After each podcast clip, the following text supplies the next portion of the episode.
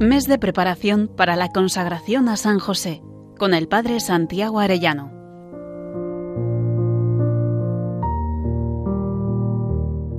Muy queridos oyentes, dentro de tres días nos consagraremos a San José.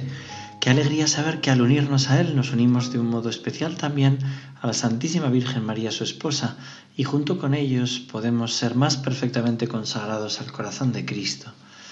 Hoy vamos a considerar la muerte de San José desde la perspectiva de la bienaventuranza última. Bienaventurados los que sufren persecución por causa de la justicia, porque de ellos es el reino de los cielos. La más perfecta de las bienaventuranzas, porque es la propia de aquellos que están mejor conformados con la imagen de Jesús crucificado.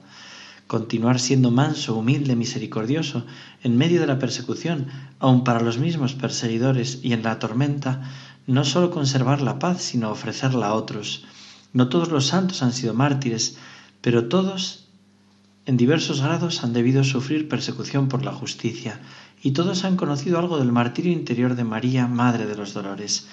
Nadie ha participado tanto de esto como San José. San José vivía dentro del corazón de la Virgen y del Niño. Cada persecución a ellos la vivía más dolorosamente que si se refiriera solo a él.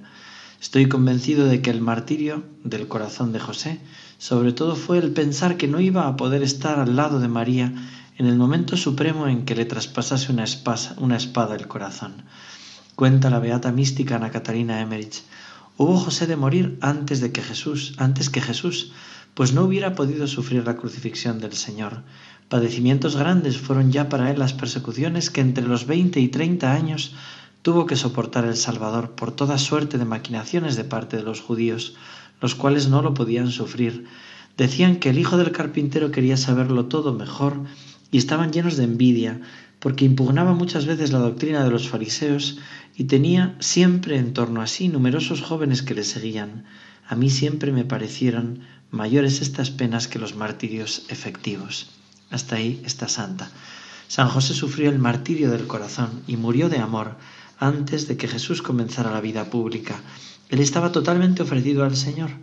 Como cuenta San Rafael Arnaiz de sí mismo, dice, hoy le he ofrecido al Señor lo único que me quedaba, la vida. He puesto a sus pies para que Él la acepte y la emplee en lo que quiera y la tome cuando quiera y para lo que quiera, mi vida. Tomaré lo que me den, haré lo que me manden, obedeceré en todo, buscaré solamente la voluntad de Dios, amaré sus deseos y haré de ellos mi única ley. Si Él quiere mi vida larga y penosa, sea si Él la quiere tomar esta noche, sea.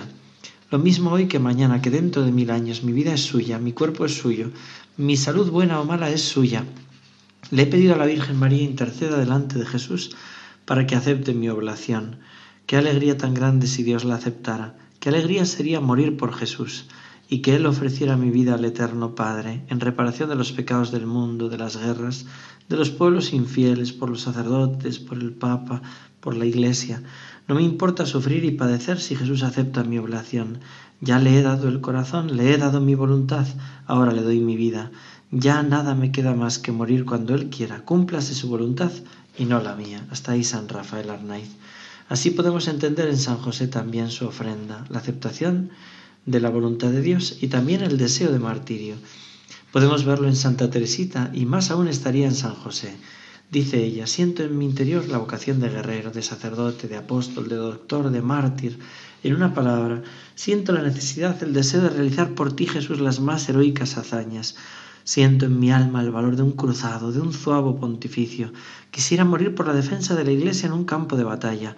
Tengo vocación de apóstol. Quisiera recorrer la tierra, predicar tu nombre y plantar tu cruz gloriosa en el suelo infiel.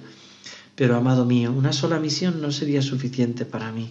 Quisiera anunciar el Evangelio al mismo tiempo en las cinco partes del mundo y hasta en las islas más remotas. Quisiera ser misionero no solo durante algunos años, sino haberlo sido desde la creación del mundo y seguirlo siendo hasta la consumación de los siglos. Pero sobre todo y por encima de todo, amado Salvador mío, quisiera derramar por ti hasta la última gota de mi sangre, el martirio, el sueño de mi juventud.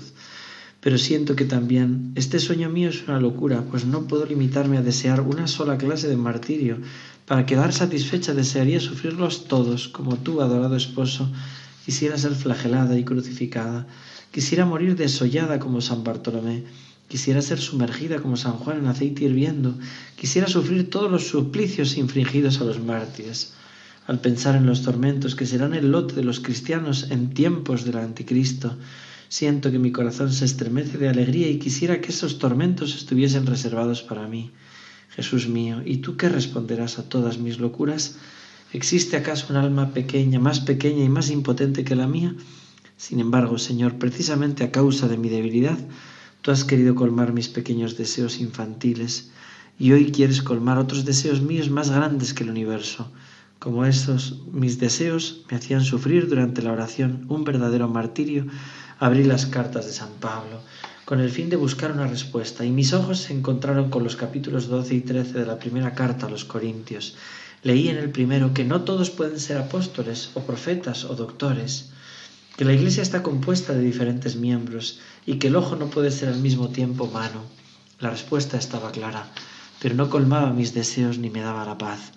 Al igual que Magdalena, inclinándose sin cesar sobre la tumba vacía, acabó por encontrar lo que buscaba, así también yo, abajándome hasta las profundidades de mi nada, subí tan alto que logré alcanzar mi intento. Seguí leyendo sin desanimarme y esta frase me reconfortó. Ambicionad los carismas mejores y aún os voy a mostrar un camino inigualable. Y el apóstol va explicando cómo los mejores carismas nada son sin el amor, y que la caridad es ese camino inigualable que conduce a Dios con total seguridad. Podía por fin descansar. Al mirar el cuerpo místico de la Iglesia, yo no me había reconocido en ninguno de los miembros descritos por San Pablo, o mejor dicho, quería reconocerme en todos ellos. La caridad me dio la clave de mi vocación. Comprendí que si la Iglesia tenía un cuerpo compuesto de diferentes miembros, no podía faltarle el más necesario, el más noble de todos ellos. Comprendí que la Iglesia tenía un corazón y que ese corazón estaba ardiendo de amor. Comprendí que solo el amor podía hacer actuar a los miembros de la Iglesia, que si el amor llegaba a apagarse, los apóstoles ya no anunciarían el Evangelio y los mártires se negarían a derramar su sangre.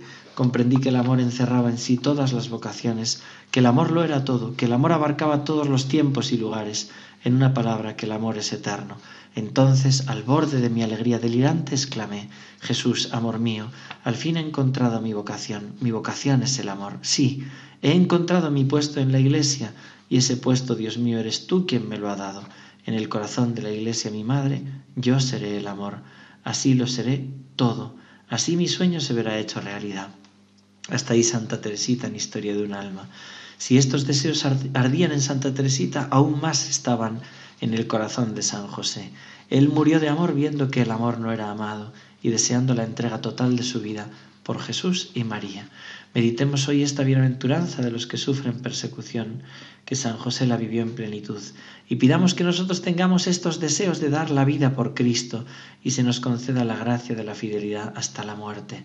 Dedicamos un rato, dediquemos un rato del día a la oración, recemos el Santo Rosario y presentemos al buen Dios por medio del Santo Patriarca la intención especial para este mes. San José, esposo de la Virgen María, Padre y custodio de la Sagrada Familia, celestial patriarca del pueblo de Dios, ruega por nosotros. Que Dios os bendiga a todos, queridos oyentes, y hasta mañana si Dios quiere.